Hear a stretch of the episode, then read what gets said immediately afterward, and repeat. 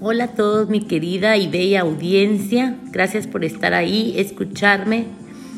Hoy les estaré compartiendo un tema que ha desgarrado mi corazón y mi alma. Para los que no me conocen, desafortunadamente tuve una gran pérdida de un ser maravilloso que era mi papito hermoso hace dos años y también este año lamentablemente se han ido eh, físicamente tres tíos. Entonces, con mucho dolor en mi alma y de todo lo que he aprendido, he decidido compartir con ustedes este siguiente tema. Cuando muere un ser querido.